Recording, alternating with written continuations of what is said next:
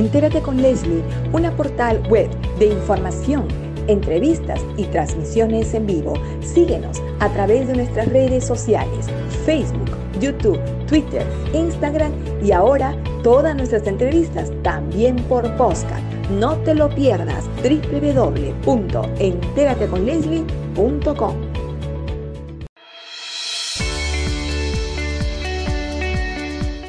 Regresamos a Entérate con Leslie.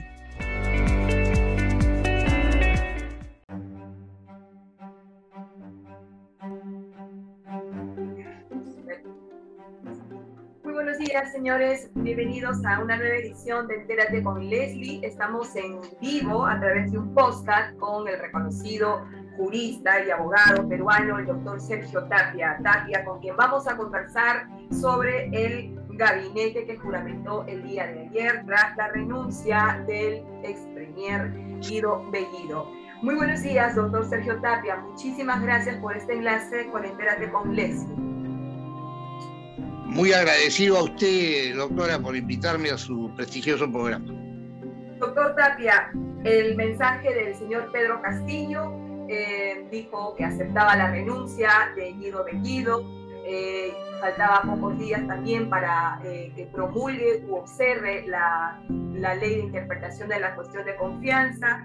No, ya era prácticamente insostenible que el señor Guido Bellido continúe en el gabinete. ¿Qué opinión le merece este nuevo, entre comillas, nuevo gabinete? Porque se ha renovado casi a la mayoría. Bueno, en primer lugar, como se indica, es un cambio de gabinete a medias, ¿no? porque también sigue una mayoría de ministros que no han sido cambiados. El gobierno es el mismo, el gobierno es el mismo. Ahora, para hacer un juicio sobre el plan de gobierno que va a tener este gabinete, hay que esperar pues a su presentación que van a sustentar de su política. Antes sería prejuicioso pero sí se pueden hacer algunas observaciones respecto a qué pasó y respecto a lo que puede o debe pasar. En primer lugar, este es un gobierno de un grupito de personas que no tiene partido. Ni la vertiente Castillo es un partido y Cerrón es un partido provinciano. No es de nivel nacional. Ellos por eso están construyendo el partido desde el gobierno. Este es un poco así como que la carreta va antes que los caballos. Primero tienen el gobierno y después están construyendo el partido. Segundo, ellos, los que, los que todavía siguen vinculados a Castillo, porque su bancada, Castillo ganó con el nombre de Perú Libre, él fue el candidato presidencial de los de Perú Libre, y hay gente de Perú Libre aún alrededor de Castillo. Y son ministros también. Esto implica que no hay un cambio en los ejes esenciales del programa de gobierno de Perú Libre. Lógicamente hay una especie de mazamorreo, ¿no? hay una mixtura, eh, pero siempre proveniente de la izquierda, de una izquierda que acentúa a Gramsci o una izquierda que acentúa el marxismo-leninismo clásico, pero al final de esas cavernas de la izquierda. Ahora, eh, evidentemente hay una confrontación adentro entre los grupos izquierdistas, como en el Perú siempre ha sido así. No es primera vez que los grupos de izquierda se enfrentan políticamente así. Evidentemente lo que se llama la izquierda caviar, que son los marxistas gramscianos, o sea, los marxistas de clase media que heredarán las empresas de sus papás y que por lo tanto no pueden estar contra su patrimonio, pero tienen mentalidad marxista cultural. Eh, por eso están en el feminismo, en, otras cosas, no en la lucha obrera, porque le afecta a sus intereses hereditarios.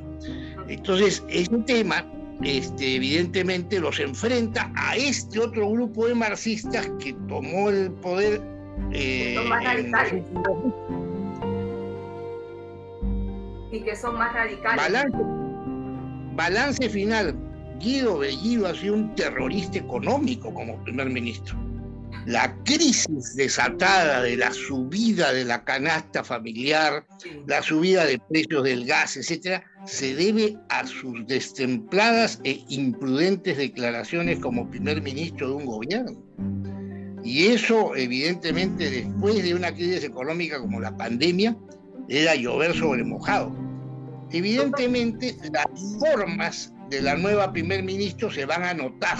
Ella es más suavecita, etcétera, pero yo pienso que la radicalidad de los tonos izquierdistas sigue. Mire quién es el ministro de Educación, mire quién está el ministro de Cultura, etcétera.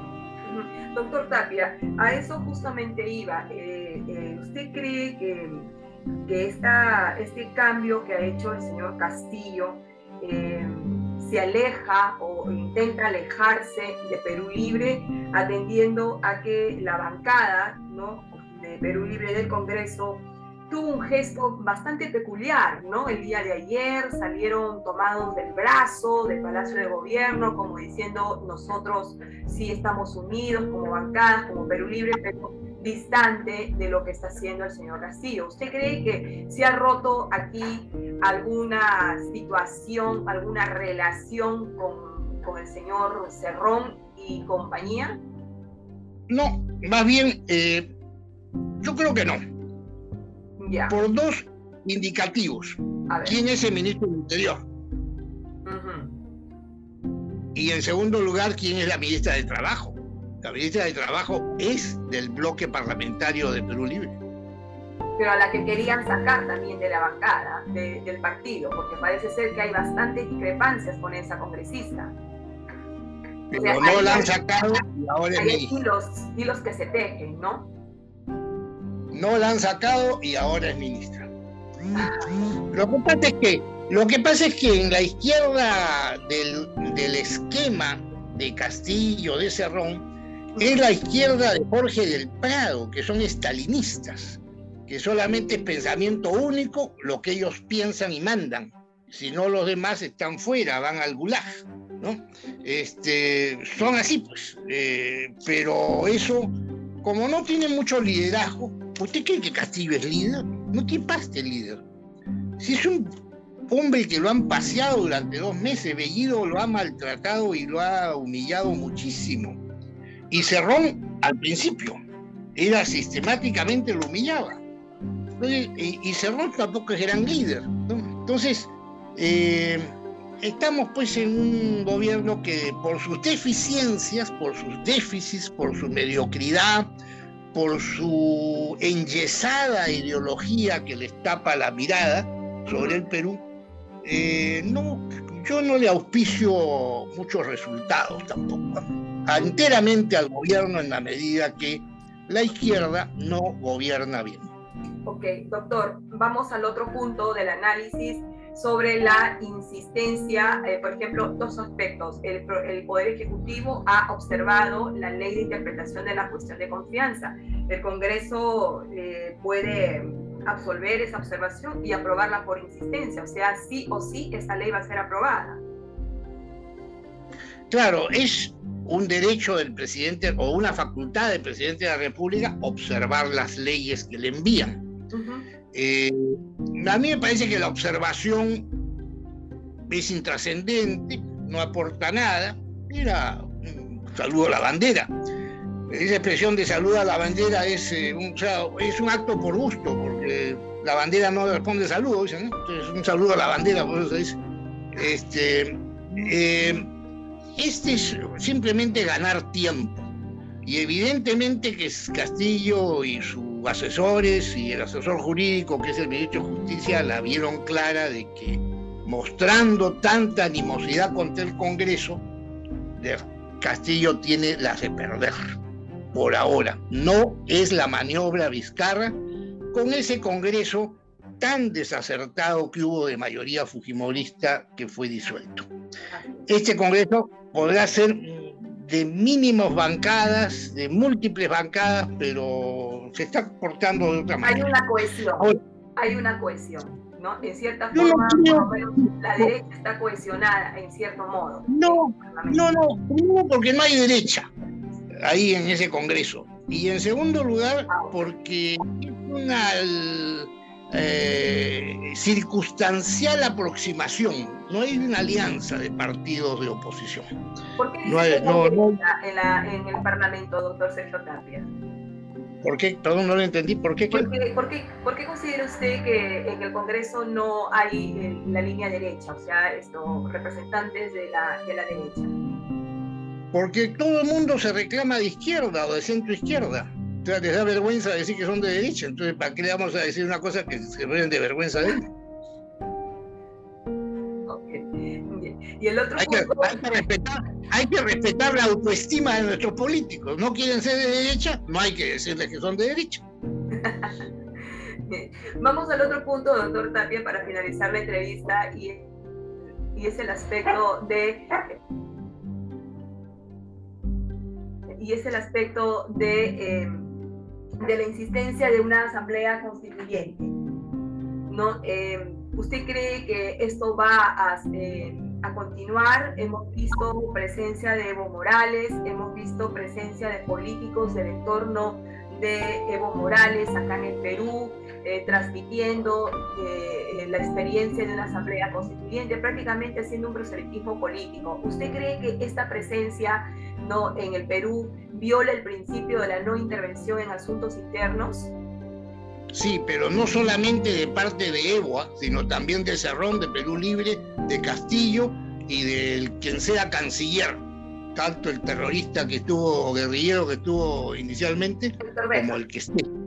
Eh, como el que esté, ¿no? Y el que pueda estar el día de mañana. Yo pienso que ahí hay un problema de soberanía y lamentablemente en eso no creen pues las izquierdas marxistas. Las izquierdas marxistas tienen como bandera la bandera de un país que existió durante 70 años que se llamó la Unión Soviética. Es como si, por ejemplo, se adoptara la, la bandera chilena por partidos políticos de todo el mundo. Es la bandera chilena adoptada por partidos políticos de todo el mundo. De la misma manera se adoptó la bandera de la URSS de la Unión de las Repúblicas Soviéticas Socialistas. La roja con la estrella, con la estrella y el, la hoz y el martillo. Este, ellos son así, no creen en la soberanía estatal, no creen en las fronteras históricas, creen en fronteras ideológicas. Ellos están más cerca a Maduro, a Corea del Norte y a Evo este, que a los países como Brasil o Ecuador o Chile porque tienen fronteras ideológicas, no fronteras soberanas, estatales ni históricas. Bien, doctor Tapia, ha sido un placer conversar con usted en este análisis de la coyuntura política. En, resumen, no considera que han sido grandes cambios que ha hecho el presidente Castillo. Eh, todavía se mantiene una posición algo radical en el gabinete. Y bueno, ¿usted cree que le, eh, le van a dar la cuestión de confianza, le van a dar la confianza el Parlamento a este gabinete? No creo que haya otra opción si se la dieron a Bellido, que ya estaba destruyendo el país en el primer mes que estaba el primer ministro. Muy bien, doctor. Porque ahí se juega el Parlamento. El Parlamento no es que tenga dos veces la posibilidad de bajarse un gabinete sino solamente una vez. Si lo hace la segunda, ya está ese Congreso para ser disuelto. Por lo tanto, yo no creo que el Congreso, eh, habiendo ratificado a Bellido, ahora no ratifique este, este, este, Consejo de Ministros. Harán como yo creo que bien claro lo dijo, si mal no recuerdo, el congresista Montoya Manrique. Dijo que será evaluado ministro por ministro. Y miren que salió bien la estrategia eh, política así expresada, porque cuando han eh, investigado, eh, inquirido y ya estaba próximo a ser censurado Maraví, el gobierno de marcha atrás. Pero se perdió una oportunidad el día de ayer, el presidente Castillo, de cambiar al ministro de Defensa por esto, por ejemplo, ¿no? que también ha sido arduamente cuestionado. El, doctor Ayala ha sido um, arduamente cuestionado en la cartera del Ministerio de Defensa. Entonces creo que se perdió una brillante oportunidad para poderlo cambiar. Ahora corresponde al Parlamento hacer su labor de fiscalización, ¿no? Como usted bien lo ha dicho, eh, eh, usándose la estrategia de ministro por ministro para controlar o fiscalizar sus funciones.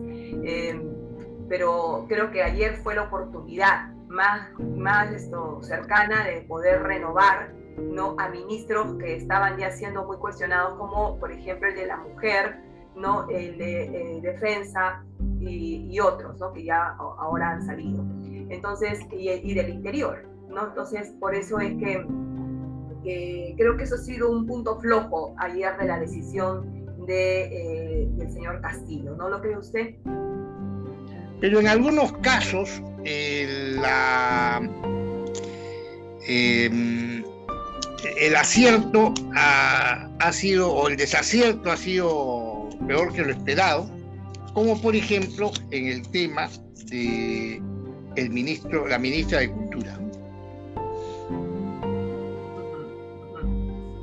Ahí hay, hay un mayor compromiso eh, ideológico para dirigir la cultura que eh, en lo que significa lo que significaba el ministro anterior. Ok, doctor Tapia, muchísimas gracias por este análisis que nos ha compartido en el programa Entérate con Leslie. Muy buenos días, ¿no? Y será hasta una nueva oportunidad. Gracias, hasta luego.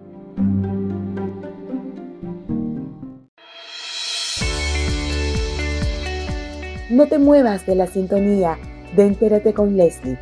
Regresamos en breve.